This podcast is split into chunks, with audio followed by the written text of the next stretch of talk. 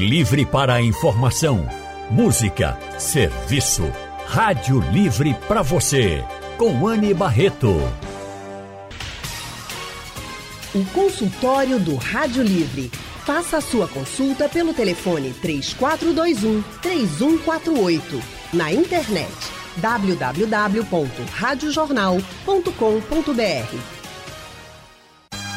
Consultório do Rádio Livre hoje vai tratar sobre a importância do desenvolvimento socioemocional. Lidar com as emoções. Você sabe lidar com as emoções? Olha, isso é muito importante em tudo que a gente vai fazer. E para conversar com a gente, nós estamos recebendo aqui a Lena Nobre.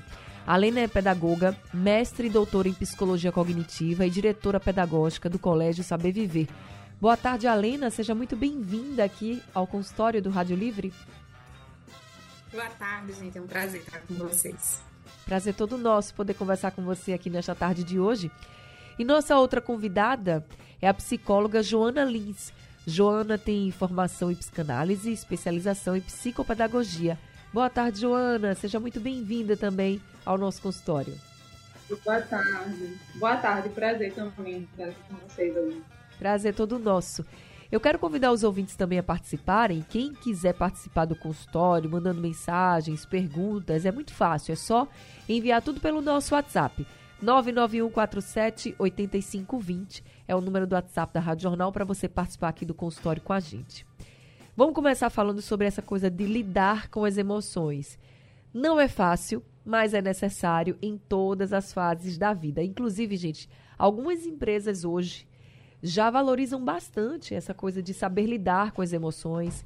Falam muito dos soft, soft skills, que é justamente você ter essas habilidades. Mas é, muita gente tem realmente uma dificuldade de saber lidar com, com as frustrações, com as emoções de uma forma geral. E hoje em dia, a nossa sociedade já tem essa preocupação, inclusive chegando até as escolas. Porque vamos pensar nos adolescentes que estão aí entrando, entrando nessa fase da vida, que é uma fase da vida de muitas mudanças, medos e de muitas decisões importantes também. Inclusive mercado de trabalho, porque você está ali, vai fazer um vestibular, tem que saber, ou pelo menos ter um direcionamento do que vai fazer, da profissão que quer seguir, pelo menos no começo. Então, assim, é uma fase muito delicada. A gente já passou por ela e a gente sabe que é. Então, as escolas já estão preocupadas com essa coisa do desenvolvimento socioemocional.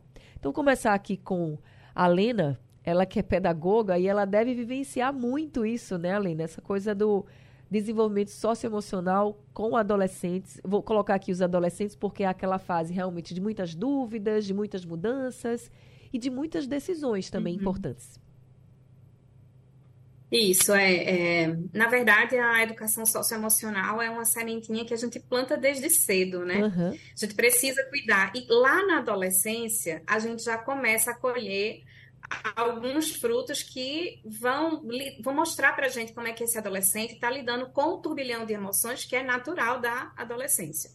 Então, é muito importante a gente começar esse trabalho, esse trabalho do acolhimento, que vem desde o bebê, desde a infância, para que quando ele chegue na, na adolescência, ele tenha, sobretudo, modelos né? Porque é muito importante que os adolescentes tenham modelos de como nós lidamos com as nossas emoções com as nossas angústias, com os nossos desafios. Então, quando a gente convive é, no espaço escolar, é, esse é um espaço que é cheio de referências, e essas referências precisam ser referências positivas, porque é parte do modelo de se educar socioemocionalmente mesmo. É, é verdade que a gente tem que começar desde cedo, mas eu acho que hoje em dia é que a gente se preocupa mais com essa coisa do socioemocional, né? é, a gente, esse desenvolvimento socioemocional. Acho que hoje a gente tem essa consciência de que a gente precisa saber lidar melhor com as nossas emoções, sejam elas quais forem. E aí, Joana, falando um pouco aí dos estudantes também, é, que competências a gente tem que já começar a ir trabalhando com, com esses estudantes, assim? É o autoconhecimento, por exemplo? Olha, é, uma coisa que é essencial a gente pensar em começar a trabalhar, que digamos que vem antes da gente até pensar em competências específicas, é a capacidade que é, esse adolescente, que a criança já, já venha desenvolvendo, né, como a Lena trouxe, de, de falar é, o que eu vou tomar emprestado da psicanálise, que a psicanálise chama de a palavra verdadeira, assim, que ela possa falar com honestidade sobre ela, sobre o que ela sente, né, sobre como ela se vê, para de alguma forma ela não ficar refém das relações ou de imagens equivocadas que possam circular a respeito dela. Né? Então, primeiro a gente pode trabalhar essa questão de, de que a criança consiga falar sobre si, né? E, e a partir daí a gente pode pensar, por exemplo, no que você trouxe do autoconhecimento. Né? Esse autoconhecimento é essencial desde pequenininhos. E na adolescência isso vai estar muito ligado, por exemplo, à escolha realmente profissional, né? Que o adolescente saiba de si, é né? E se sinta apropriado disso para tomar uma boa decisão. Ô, Alena, essa coisa do falar, de se abrir, de confiar, às vezes é difícil, né? Com o jovem. É, é muito desafiador mesmo, porque esse espaço, ele precisa ser um espaço de acolhimento. Então, quando a gente trabalha com adolescente, a nossa escuta precisa ser uma escuta muito acolhedora, porque ele está vivendo desafios, dilemas, e a gente não está ali para julgar o adolescente. Então, esse é um primeiro passo para que ele se sinta à vontade de falar tudo que ele precisa falar. Porque só quando a gente tem uma relação que é realmente autêntica, né, verdadeira, sem medo de julgamentos, a gente consegue dizer o que precisa e ouvir o que a gente também precisa. Então, é, o espaço da família é um espaço propício para isso. O espaço da escola também é um espaço propício. Tem coisas que o adolescente não se sente à vontade de falar com a família e ele vai falar na escola. E aí, esse é um momento educativo, é um momento onde a gente para e faz a escuta e direciona, né? Às vezes a gente não direciona dizendo o que ele tem que fazer, porque não é essa a proposta, mas fazendo perguntas que são importantes para que ele comece a refletir sobre aquilo e se escute. Porque muitas vezes, nesse processo de falar, ele escuta coisas que ele nunca tinha pensado antes. E aí a gente vai conseguindo direcionar, porque ele também vai nos dando essas ferramentas, sabe? Então, o trabalho com adolescente, ele é um trabalho que exige muita sensibilidade, porque a gente já foi adolescente um dia. Então, como é que a gente, quando foi adolescente, foi acolhido, né? E tudo isso também vira uma esfera para que a gente se comprometa com os adolescentes e com a educação socioemocional deles com muito cuidado, até porque na adolescência hoje em dia existem muitos desafios, né? Desafios que a gente na nossa época não, não, não precisava lidar, eram outros, né? Mas hoje a gente tem um mundo muito aberto, então é muito desafiador e a nossa escuta e a nossa competência socioemocional enquanto família, enquanto escola, precisa ser maior também para lidar com isso. Quando você fala desses novos desafios, comparando você... até as gerações, Alena, Dá alguns exemplos para a gente uhum. deixar mais claro para o nosso ouvinte?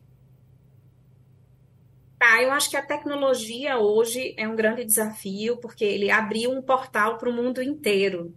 E quando ele abriu um portal para o mundo inteiro, ele aumenta também, por exemplo, uma coisa que é super desafiadora na adolescência, que é a comparação. Né? Então, eu estou construindo minha identidade e agora eu tenho muitas coisas para me comparar. E aí a adolescência, o adolescente pega essa, essa, esse, essa rede social, por exemplo, abre e ela tem várias referências com recortes de 15 segundos, lá não conta a história toda. Então, é preciso ter muita maturidade para lidar com isso, né? O mundo também está um pouco mais competitivo. Como é que eu levo nas minhas relações vivências de colaboração, para que essa competitividade não tome espaço das minhas relações éticas na minha construção como sujeito. Então, é, os desafios, só a tecnologia, que já é um grande desafio, traz todo esse arcabouço, o arcabouço da competitividade, da comparação. Esse, esse mundo ficou meio sem limites também, né? sem, sem, sem margens, então eu posso ter acesso a qualquer tipo de informação. Como é que eu seleciono essa informação? Que competência eu tenho para poder eleger aquilo que realmente vale a pena eu acolher, aquilo que não vale a pena. Quando eu tenho uma opinião, como é que eu me posiciono? Será que eu me preciso me posicionar sobre tudo? E de que forma eu posso me posicionar para que o outro me escute, né? Já que nas redes sociais tudo está aberto, né? Então eu posso falar sobre meus sentimentos, eu posso falar sobre tudo em rede aberta.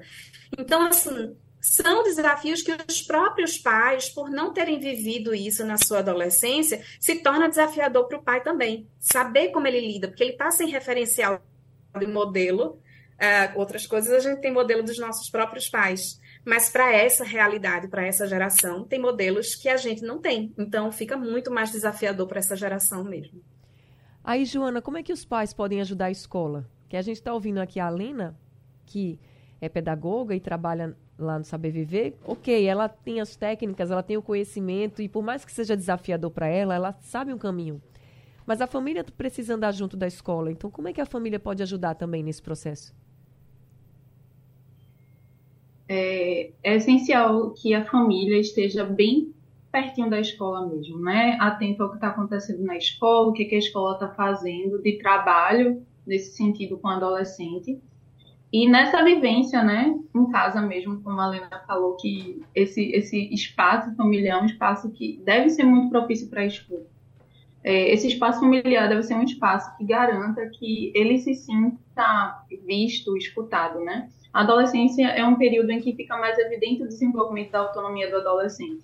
Então, às vezes pode acontecer um equívoco de que para que meu filho seja autônomo, né, seja um adolescente que consiga se desenvolver de uma maneira bem sucedida, eu vou deixá-lo lá. Eu vou confiar totalmente nele, eu vou né, fechar os olhos e ele vai conseguir fazer tudo certinho. Mas não.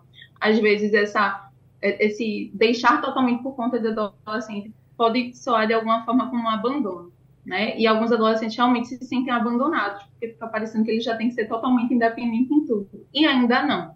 Mas está em processo de se tornar. Então é importante estar perto, né? Respeitando a individualidade do adolescente e atento, né? Convidativo mesmo, que os pais sejam convidativos para ouvir esse filho, essa filha. Mas a, quando se fala de tecnologia, de rede social, a comparação que a Lena falou, eu acho que também é um desafio para os pais em outro ponto. Assim, às vezes é, a gente quer estar tá junto, como pai, como mãe, para estar tá observando, para estar tá ali até orientando, enfim. Mas aí o adolescente não quer. Né? O filho não quer. Vou botar uhum. assim, o filho, a filha não quer. Pensa, não, aí está invadindo a minha privacidade. Mas a gente sabe que na internet tem gente de todo tipo. E que a gente está ali não é para invadir a privacidade, é, é muito para também tentar proteger de pessoas que se passam por outras. Quantos casos a gente não, não acompanha de, de pedofilia, entre tantas outras coisas, né? Que eu não vou citar aqui. Mas aí os pais ficam naquela assim, e aí? Eu fico junto, vou ver tudo, ou não vou ver? estou invadindo a privacidade, não tô, quero cuidar do meu filho e ele, e ele fica brigando comigo, ela fica brigando comigo porque diz que é a privacidade. Então, Joana, o que, é que você pode dizer para os pais também? Porque eu tenho certeza que quem está nos ouvindo agora e passa por essa situação diz, não é fácil não. Eu até tento estar tá junto, eu até tento ouvir, mas não, não tem jeito. Uhum. Veja, você trouxe algumas situações que são bem delicadas e que realmente acontecem, infelizmente, bastante, né? É, o, o, adolescente ele é muito inteligente para entender que esse tipo de coisa se passa no mundo. Então, é, é, importante que haja um diálogo muito franco sobre esse tipo de situação, por exemplo, que você falou, né? De pessoas que buscam conversar com esse adolescente se fingindo ser, por exemplo, alguém da idade e não são. É importante que esses casos estejam abordados em casa, porque não tem muito como florear, sabe? Né? o, o, pai precisa saber se aproximar também, mostrando aqui que ele está vindo. Porque é normal, e inclusive salutar, que esse adolescente queira, por exemplo, ter uma conversa dele com um amigo. Assim, mãe, eu quero falar com meu amigo aqui, eu estou conversando com fulano ou cicrano da escola. Mas é importante que ele saiba que em algum nível o pai precisa estar tá presente e sabendo do que ele faz. E por quê? Que esse pai precisa estar presente, porque a gente está falando de uma instância de proteção à vida desse adolescente. Uhum. Então, se o diálogo é claro a esse respeito, de, de, colocar ali expectativas claras nessa relação entre pais e filhos, olha só, filho, olha só, filha, tais e tais coisas acontecem, você viu aquele ou aquele outro caso, esse tipo de coisa, a gente precisa estar cuidando de você e a gente precisa evitar. Então, eu preciso saber também o que você está fazendo. Então, assim, se a relação começa sendo clara, e, e, os limites sendo colocados, né, de um lado e de outro, né, de uma forma honesta, existe, veja, uma aposta e uma probabilidade disso dar certo. Mas nunca é uma garantia, porque as relações humanas sempre têm o fator surpresa, né, que o ser humano é muito complexo mesmo. Mas esse investimento, sabe, de ser muito verdadeira, né, em dizer o porquê que se deseja ter esse conhecimento do que o filho está fazendo nas redes, né, ele traz um, uma grande possibilidade de sucesso nesse diálogo franco, sabe?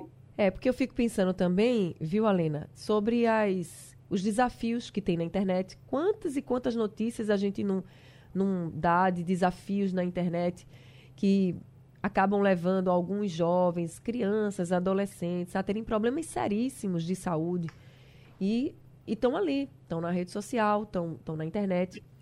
E a gente sabe que a polícia investiga, claro, mas a gente sabe que isso acontece. Então, claro que os pais ficam preocupados, né? E claro que a escola também tem um papel importante de, de orientação, mas é isso, a família tem que estar ali aliada à escola. Então, tem que ser, tem que estar todo mundo junto, né? Nessa nessa rede assim de proteção e de orientação para os estudantes. Por isso que eu toquei nesse assunto, porque eu acho que a gente precisa até alinhar os discursos, né, Alena? Alinhar o que vai ser dito, como vai ser dito. Vocês recebem os pais também? Para poder orientar os pais? Porque eu acho que às vezes até os pais precisam de orientação. É, a gente acredita muito em educação parental. A gente, assim, a educação parental ele é um fator muito importante, ele é preditivo para muitas questões, para o desenvolvimento dessas habilidades sociais, dessas habilidades emocionais, inclusive essas habilidades acadêmicas, né? Então, é muito importante que a família ela consiga entender, eu sempre digo isso lá na escola, quem é a sua aldeia. Porque a aldeia é aquela que te acolhe, é aquela que te orienta, é aquela que compartilha esses medos, porque é natural, a gente, enquanto pai e mãe, a gente às vezes não sabe o que fazer. Então, nessas horas, quem é a minha aldeia? A escola é a minha rede de apoio e eu preciso buscar a escola. Olha, eu estou sentindo um desafio nesse sentido. E aí é muito importante ter uma escuta ativa sobre o que a escola fala também. Né? Porque a escola ela tem uma experiência de anos, tem profissionais que estão há anos na educação. Então, às vezes, aquilo que está muito, que traz muita angústia naquele momento, a gente já sabe lidar um pouco mais com aquilo, aquilo já, já tem uma certa previsibilidade. Então, escutar a escola e seguir as orientações da escola é, não como receita, mas como uma possibilidade de vou fazer essa escuta e vou tentar essa estratégia, essa é a melhor rede de apoio que você tem, porque lá tem profissionais que estudam sobre isso. Não é simplesmente um acolhimento de como eu me sinto, mas é sobre uma orientação de quais são os próximos passos. Então, se eu, se meu filho começou a ter, começou a ter acesso a determinadas coisas na internet, como é que eu faço? O que estratégias são essas? Às vezes são perguntas simples que a gente faz, tipo, onde é que esse computador está? Esse computador está no espaço visível? Não está no espaço visível? Esse quarto está fechado? É, como é que eu aumento a minha uma forma de observar melhor essa criança? Como é que eu começo conversas para que ela possa me trazer certas coisas? Então, a escola é isso, a escola ela é uma rede de apoio e por isso quando a gente escolhe uma escola, essa escola precisa estar alinhada com os valores que a gente acredita.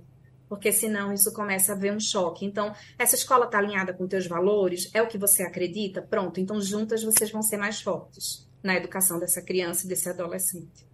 E a gente vai continuar falando sobre esse desenvolvimento socioemocional que é importante, que é importante que a escola aborde, que a escola trabalhe no ambiente escolar, porque a gente sabe que ali é o primeiro local assim que nós todos temos em contato de fato com a sociedade, e eu falo isso na questão da diversidade, desde quando a gente é bem pequenininho até o último dia que a gente está lá na escola.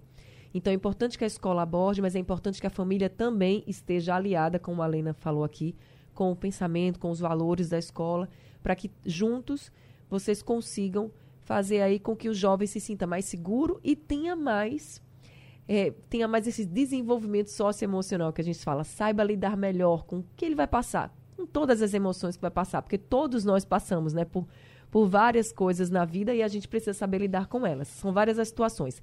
E nós estamos conversando com a psicóloga Joana Lins e também com a pedagoga e diretora pedagógica do Colégio Saber Viver, Alena Nobre.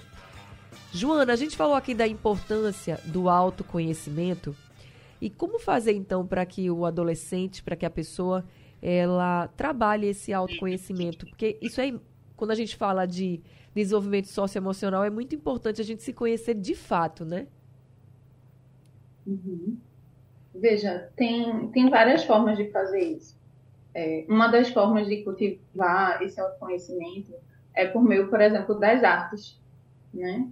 Se a gente incentiva essa criança, esse adolescente a, a leitura, ao consumo de filmes, de obras, que ele possa ir se identificando né, com aquelas histórias e percebendo como é que ele gostaria de construir a própria história, é uma forma de apostar nesse autoconhecimento, porque veja, não existe necessariamente um mecanismo que seja direcionado para isso. A gente pode fazer atividades muito voltadas para isso na escola, no consultório, com certeza, sem dúvida, mas isso vem da vivência na vida mesmo, né? das relações, que ele possa, digamos que, se colocar de maneira franca nas relações, escutar também o que as pessoas têm a dizer a respeito dele para ele, e também por meio da vivência mesmo, digamos que, das oportunidades que a vida dá, né? Seja nas relações, seja nos acessos que ele vai ter na escola, nas artes, na família.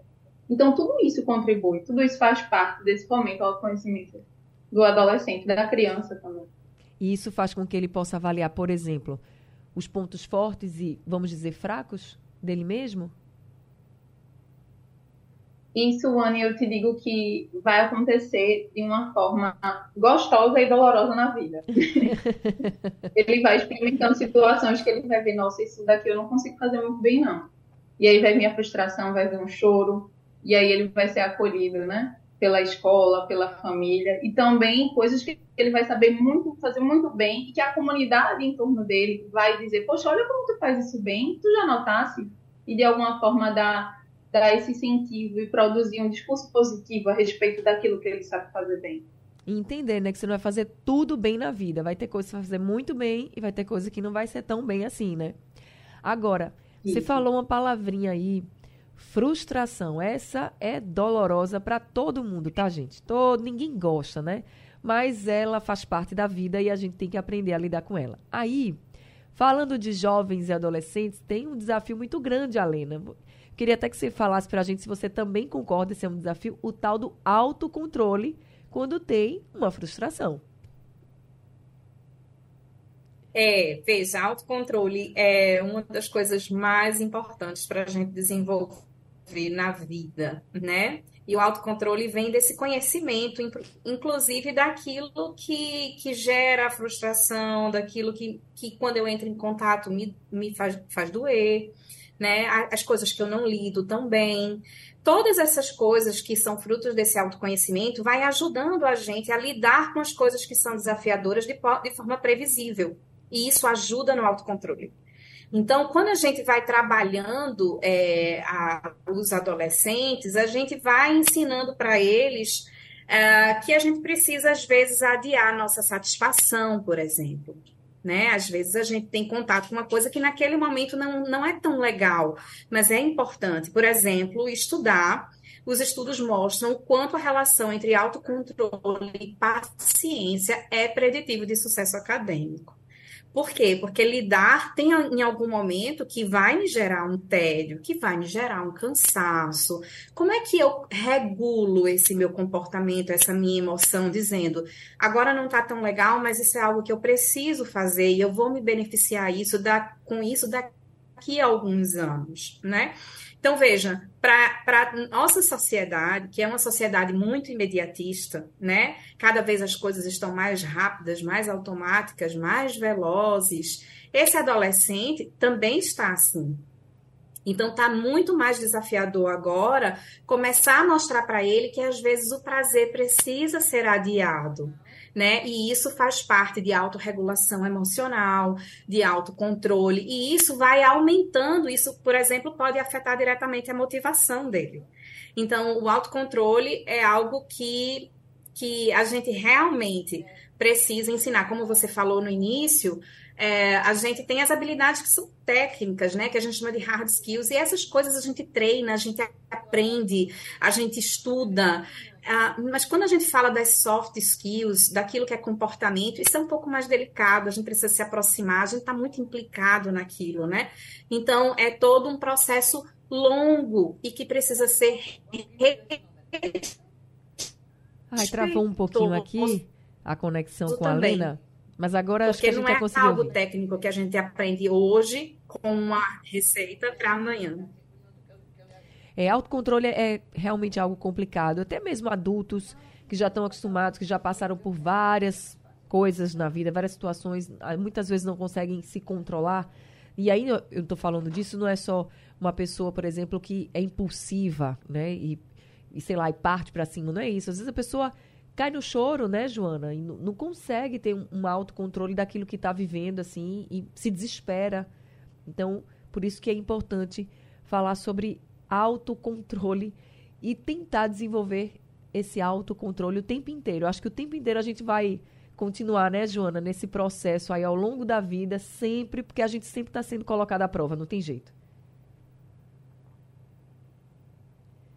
É verdade, Anne. Olha, e eu vou trazer um contraponto à tua fala. Sem dúvida, desenvolver o autocontrole é importante, né? Mas é importante também é, a gente identificar em quais, em quais situações é possível colocar para fora o que precisa ser colocado né? Porque existe o risco também de controlar tanto e daquilo ficar lá muito né, fechadinho em algum momento explodir, né? Então é, é importante saber como colocar e quando colocar o que você está sentindo, como vocês estavam abordando, por exemplo, no âmbito né, do mercado de trabalho, do seu contexto de trabalho, não dá para você colocar tudo de qualquer jeito, né? Aquilo ali não é necessariamente o lugar para isso, né? Existem maneiras de se colocar.